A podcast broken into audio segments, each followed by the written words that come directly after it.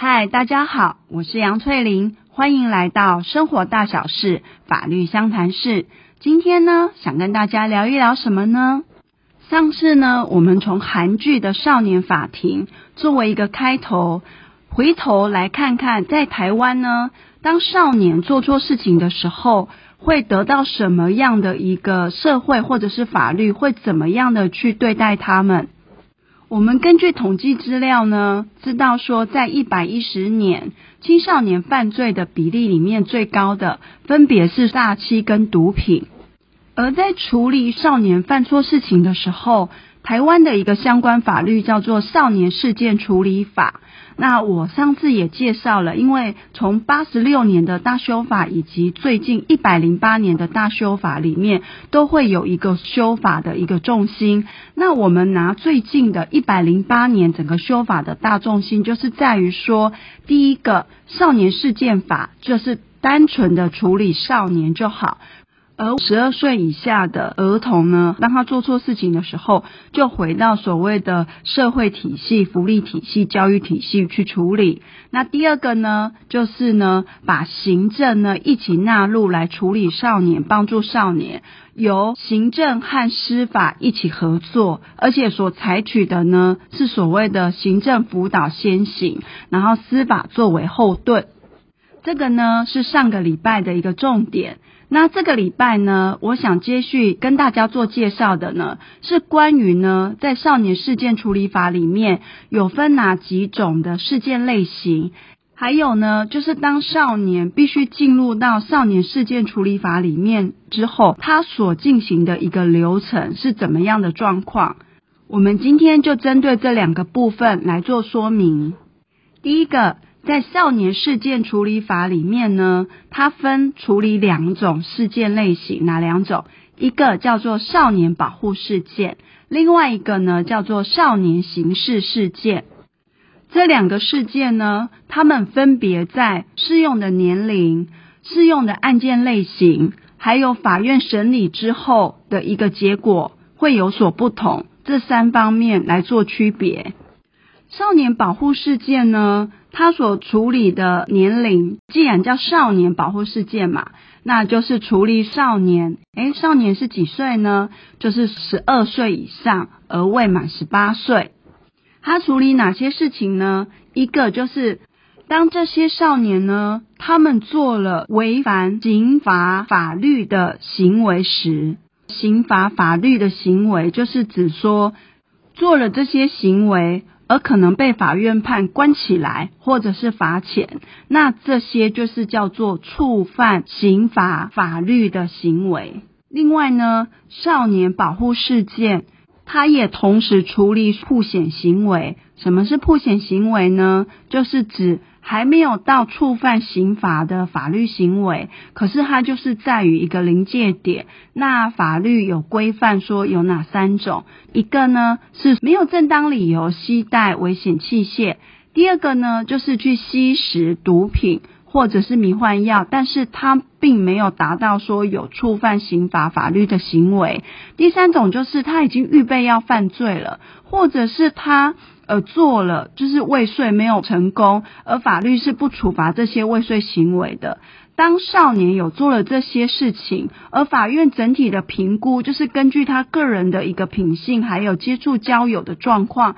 去评估说这个时候纵使你没有犯罪，但是法律我还是要来介入，因为我要保障健全你的一个成长。那这样的状况下呢，就是在曝险行为的状况下。也是会被纳入少年保护事件里面来处理，而这个所谓的曝险行为啊，自从一百零八年修法之后呢，它从一百一十二年七月开始之后，以后就会采取行政辅导先行，司法做后盾。那这个在上次也有做一个介绍。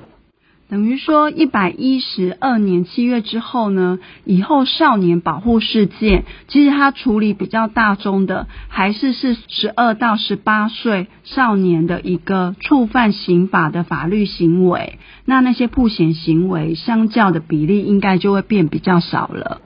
那这个少年保护事件，如果进入到法院之后，那经由法官的审理。他觉得说必须要对这些犯错的少年给予一定的处分的时候呢，法院会怎么做？他就会做所谓的一个保护处分的裁定。而保护处分的类型呢，以目前就是有哪几类？它分别有所谓的训诫，然后假日生活辅导。第二个呢，就是保护管束。那也并有所谓的劳动服务，那第三种就是所谓的安置在某一些机构里面去进行辅导，第四个就是私语感化教育。那其中呢，第四种私语感化教育的话，是变成说少年当受到这样的处分，他就必须进入到现在是叫做矫正学校，以前是少年抚育院，就是有点限制他的人身自由。但是实际上在那样的一个环境里面，并不是所谓的处罚他，而是说希望透过教育的方式来矫正他的行为。而少年刑事事件。跟少年保护事件有什么差别呢？第一个就是在所谓的年龄上，我们之前在上次就有提到，未满十四岁呢是没有责任能力的，在刑法上是不罚的。所以今天当你要就是你要进入到少年刑事事件的时候，你第一个前提就是你的年龄一定是要满十四岁。然后到未满十八岁之间，这个就是进入少年刑事事件。好，那他处理哪些案件类型呢？他一样也是处理了，就是少年的违反、触犯了刑法法律的行为。但是呢，他会限缩在于说，第一个，你犯的错呢，去对应他的一个法条，他的一个最轻本刑是必须是要在五年以上的。第二个就是你行为的时候可能还是少年，就是十二到十八岁，但是当被发现的时候，整个案件细数的时候，你已经年满二十岁了。那第三种会被纳入的是，纵使你犯的这个行为，它的一个最轻的本刑并不是五年以上，那你也不是在细数的时候已经满二十岁，而是在于说法院整个在呃审理的时候发现说。你的这个情节重大，而且根据你的品性整体的状况，可能让你进入到这个一个刑事的事件里面来处理是比较适当的。法院他就会裁定，然后移送给检察官来进行处理。那当少年法院呢，根据刚刚前面讲的几个案件类型，他移送给检察官之后呢，检察官就要去进行侦查。那他如果最后侦查的结果决定是要起诉的话，他就是会起诉，而且呢是送到还是回到少年法院来进行一个审理。而少年法院的审理，如果认定说是有罪的。而判定说少年必须是要被宣告有期徒刑的话，那少年就会进入到少年监狱里面去服刑。少年监狱呢，现在虽然改名叫做矫正学校，但是它跟私语感化教育的矫正学校还是不太一样的。即便两个都是限制了少年的人身自由，但是它里面的整个制度的一个建制还有管理，还是有一定的差别。以上呢，就是想跟大家说明说，少年事件处理法里面，它会分别处理两种少年保护事件及少年刑事事件。这两种事件呢，他们所适用的年龄会不同，处理的案件类型也不同。而当法院呢，经过审理之后，觉得说要对少年进行处理的时候呢，一个是给所谓的保护处分的裁定，另外一个呢是会去去做有期徒刑宣告的判决。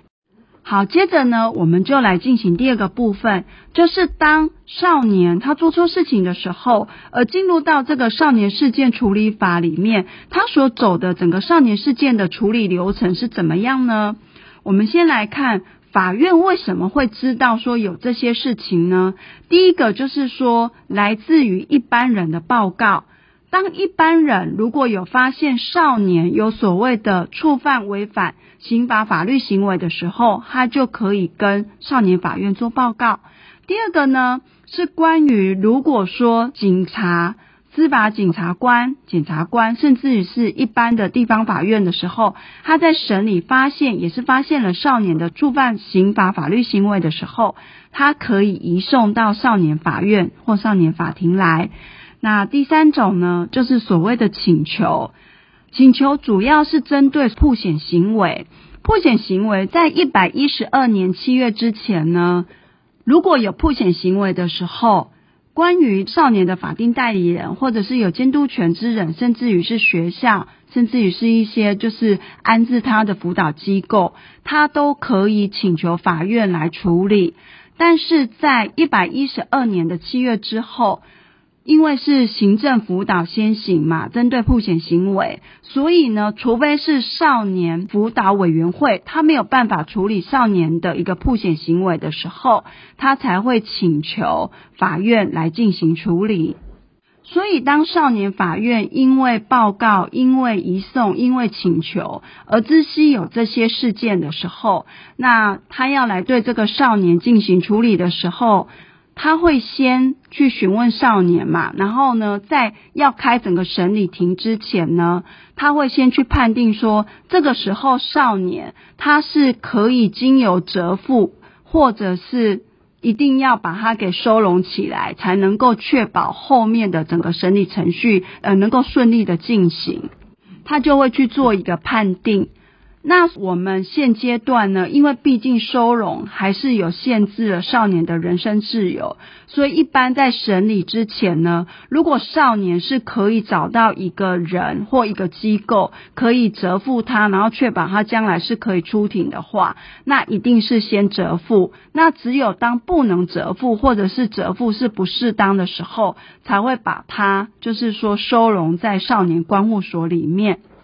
接着呢，法院就会去定一个要开就是调查审理庭的一个庭期。那在这之前呢，他同时就会开始请少年调查官去针对少年的一个所有的事项去进行调查。而这些将来提出一个调查报告的目的，就是为了要让少年法官能够在最后在审理少年事件的时候，到底要给予什么样的处分，作为一个参考的依据。那少年调查官要怎么做这个调查报告呢？他首先他会先请少年来法院，以及他的法定代理人呐、啊，一起来法院做一个比较深度的一个谈话，然后做调查记录。那同时他也会去少年的家、少年的环境去做一个现场的访视，还有他也可以去调少年的整个从过去的一个求学的一个学籍资料。那另外也可以去申请，就是其他相关单位，甚至少年如果有就医的话，也可以去申请医院提供一些相关的他就医的资讯。那如果今天这个少年呢，他是被收容在少年观护所的话，也可以请观护所里面，就是针对少年的一个身心状况以及行为观察记录所做成的鉴别报告，也可以一并的。提供给少年调查官，作为少年调查官要做调查报告的时候，就是有这么多可以一起记载的资料。而少年调查官呢，要根据这些资料呢，最后他也要提出一个建议，法官要针对这个少年要给予什么样的一个处分。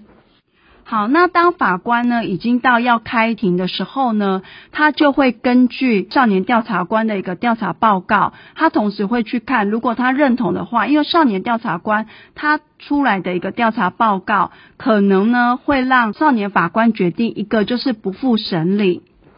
另外一个就是认为他是符合所谓的少年保护事件，他就会开始的来进行调查跟审理。那第三种呢，他就觉得说，诶，就是从这个调查报告里面看到说，这个是属于少年的刑事事件，那他就会移送给检察官，让检察官去做侦查。好，那在这个不复审理里面呢，有一种就是这整个案件根本就是不需要进入到审理程序的，当然就是应不复审理嘛。还有一种就是说，他其实。法官会认为说，他自己觉得整个的案件实在是很轻微，那就不要审理。可是他也会同时要求说，你毕竟还是有犯错事，所以他可能即便是裁定说是不复审理，但是他会附带的就是要求说，诶，对这个少年会进行告诫，同时也会对法定代理人提出说，你必须要把少年，即便他今天是不复审理，案件是轻微的，但是你将来还是要去做严加管教的这样的一个事情。那如果今天他走的是一个少年保护事件的话呢，他就会开始的进行调查，然后进行审理。当然，他也会经由审理之后发现，诶，好像并没有到裁定要给予少年保护处分嘛，所以他就会下一个不负保护处分的裁定。但是另外一方面，如果当他觉得说少年是需要负保护处分的一个裁定的时候，他就会开始下那。下这个裁定会有四种的类型嘛？那这四种类型其实就是也是用按照少年被拘束或者是被处罚的那个严重程度，由轻到重的话，分别是第一个是训诫，呃，由他来训诫，然后呢，请少年保护官去执行所谓的假日辅导的一个工作，可能就是将来到法院来三到十次。第二种就是所谓的保护管束及劳动服务，那这个是由少年保护官将来在执行的。少年可能要在这段保护管束的期间，跟少年保护官是保持密切的联系，那报告他整个的状况，以及少年保护官可能也会到他家去，就是直接做现场的一个访视。而这个保护处分呢，最长是可以到三年的。那第三种呢，就是把它安置到一个适当的一个机构里面去。那这个适当的机构有包含福利机构、教养机构。那一百零八年修法之后，也增设了医疗机构，或者是说过渡性的教育措施。这个等于就是让少年是住在这个机构里面，那由机构来提供一些相关的服务。而他这个这样的一个处分呢，安置辅导的处分一次是两年，那可以再延长一次，最多就是四年。那第四种呢，就是进入到私语感化教育，那就是进入到现在就是叫做矫正学校里面去去进行感化教育，这个是限制他的人身自由是最多的，但是其实还是强调是以教育的成分取代所谓的处罚他。那如果呢，案件的类型是进入到少年刑事事件的话，就会先交由检察官去进行侦查。那检察官在进行侦查的时候呢，他就会决定说，就是是要起诉还是不起诉。那好，今天呢，如果他认为说案件其实是比较轻微的，就是他去认为说少年的整个行为是没有到那么严重，这整个的他犯的一个对应的刑法的处罚，他的一个最重本刑是在五年以下的话。检察官他是有一个权限可以去认定说，如果说今天我要处罚，把他用刑事事件来处罚，似乎是过重的话，他是可以把他不起诉，然后把他移送回来少年法院，进入所谓的少年保护事件来处理。那如果是呢，认定他是要起诉的话，那一样就是起诉他，那还是回到少年法院来，只是少年法院这时候他的程序就会进入到是以刑事，就是少年刑事事件的方式去进行审理，而最终呢，他所判定的一个结果就是有可能是拘役。当然还是有可能是无罪或者是免诉不受理的这个状况，但是如果说今天是有罪的话，那少年就有可能会被科予有期徒刑、拘役或罚金这样的一个处罚。而如果是最后被判定是有期徒刑的话，那就是进入到少年监狱里面去进行入监服刑。但是现在呢，我们的少年监狱一样也是叫做矫正学校。而目前呢，全台湾就是只有一间少年监狱，它是在高雄的明阳中学。好，那在最后的时候呢，我想要针对，既然少年事件处理法，它是为了要保护少年，然后呢，让犯错的少年能够有一个矫治他行为的机会，然后最终能够让他健全成长，是这样的目的去设计出这样的一套法律。那我们就来看看说，现行的法律下有哪一些规定是为了要就是去符合这样的一个立法目的。第一个呢，就是说，当进入了少年刑事事件之后，他有没有可能再回头转成少年保护事件呢？它在制度设计上是有可能的，那为什么呢？就像因为我们前面讲的，其实当被认定是以少年刑事事件来处理的时候，它的严重性就是相较于少年保护事件是比较严重，而且处罚对少年来讲也是比较重的嘛，有可能是会进入到少年监狱的。那这个所谓的制度一个转向是在哪些部分有看得到呢？一个呢，就是在检察官的部分。第一个就是当检察官呢，他已经针对他是他只会针对少年刑事事件去进行所谓的侦查嘛。那他侦查之后呢，如果今天他所处理的这个案子，少年所违犯的行为，他的一个最重的本刑是五年以下的话。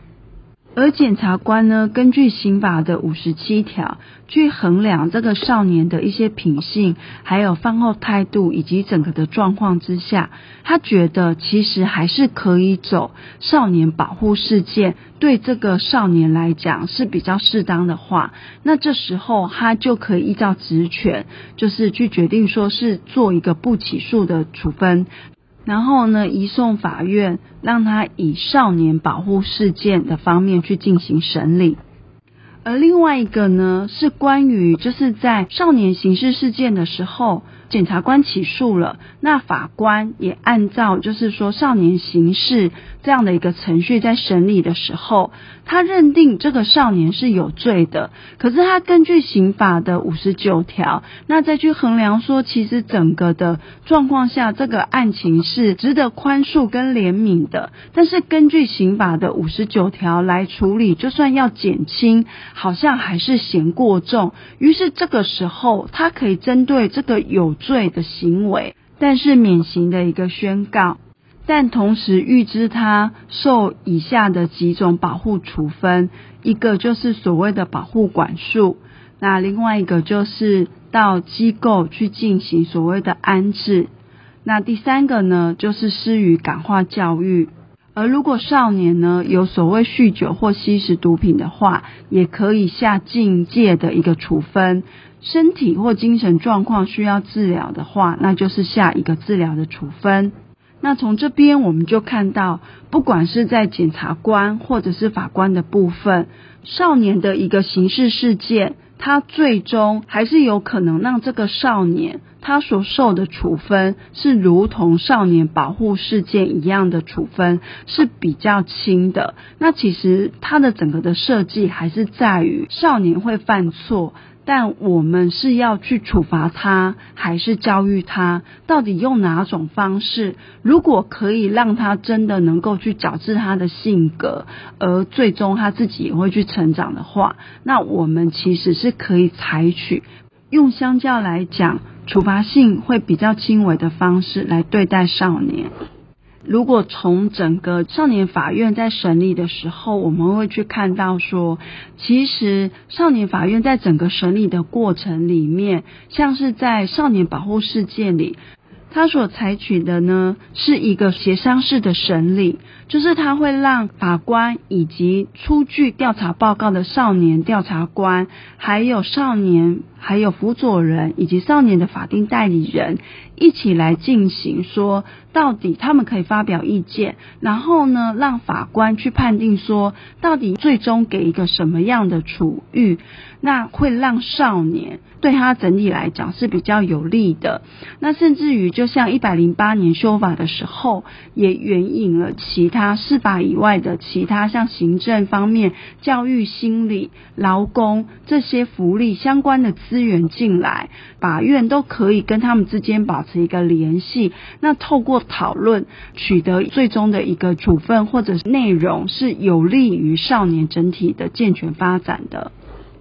那我们另外再看关于少年，如果说在少年刑事事件里面，他被判刑了，那他在判刑上是有别于成人哦。就算少年呢，他可能触犯的刑法，比如说是杀人好了。杀人在刑法里面是会有死刑跟无期徒刑的，但是因为根据《儿童权利公约》以及我们的刑法的六十三条有规定说，对于未满十八岁以上的人是不可以去判处他无期徒刑跟死刑的，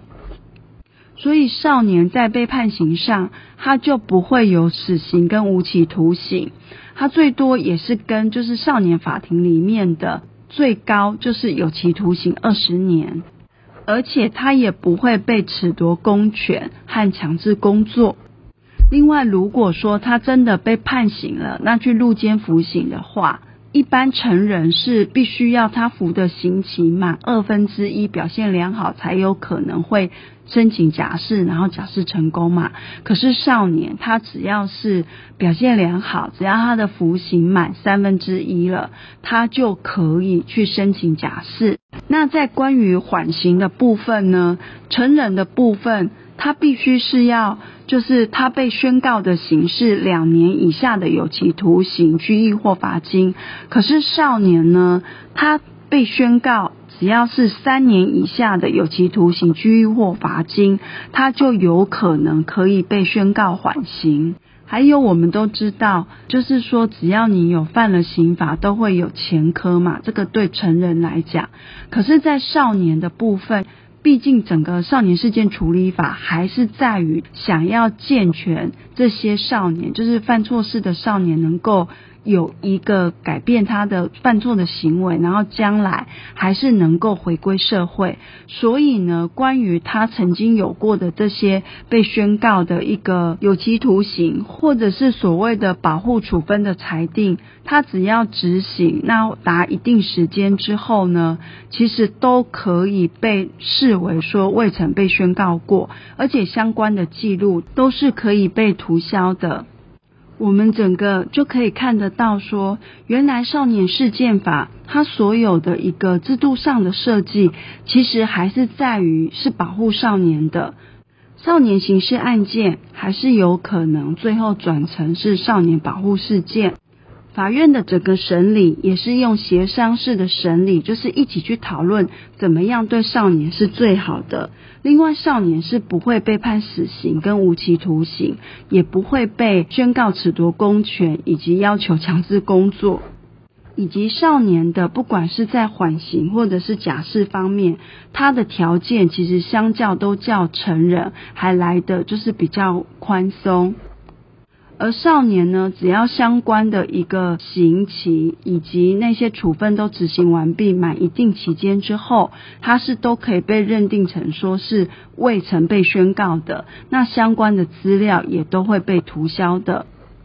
从这些相关的一些制度上的设计，我们就知道，其实司法还是希望能够给犯错的少年一个机会，能够让他有一个经有一定的司法的矫治之后，再重新开始，重新的去回到社会。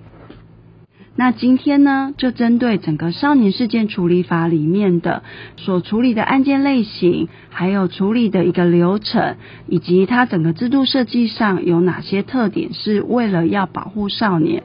这些部分做个小小的介绍。那我们今天的 podcast 就到这边结束喽，下次再见，拜拜。